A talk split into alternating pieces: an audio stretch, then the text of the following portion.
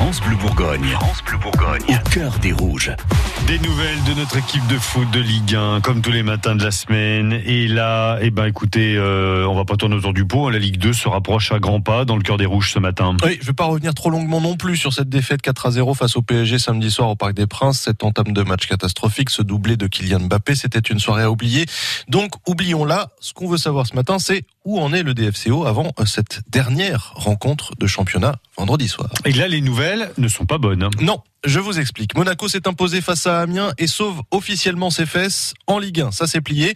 Amiens est à 35 points, 4 de plus que Dijon, donc on ne les reverra plus non plus. En fait, le seul club que l'on peut encore dépasser, c'est Caen, actuel 18e avec 33 points et donc en position de barragiste. Mais pour que le DFCO passe devant, il faut que le DFCO gagne face à Toulouse à Gaston Gérard et dans le même temps que les Normands perdent de leur côté face à Bordeaux à domicile. Tout autre scénario nous envoie directement en Ligue 2, sauf, sauf si Dijon fait exploser les compteurs et gagne avec 6 ou 7 buts d'écart contre les Toulousains. Ouais.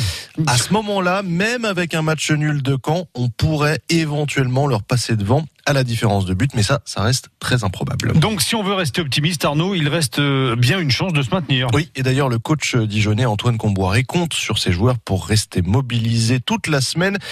Question de fierté, dit-il. D'abord, euh, c'est laver l'affront, euh, c'est une question de fierté, donc d'abord de, de faire ce qu'il faut, au lieu d'attendre euh, le résultat donc de Caen en Bordeaux, c'est nous faire ce qu'il faut pour gagner notre dernier match.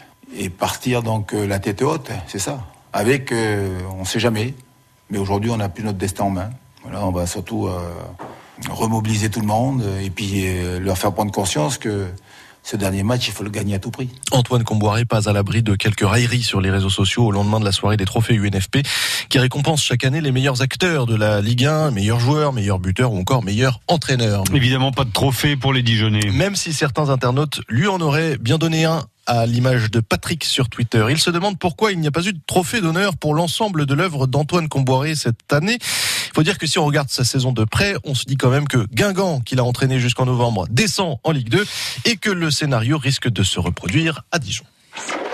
Suivez au cœur des rouges sur FranceBleu.fr. FranceBleu.fr. Voilà.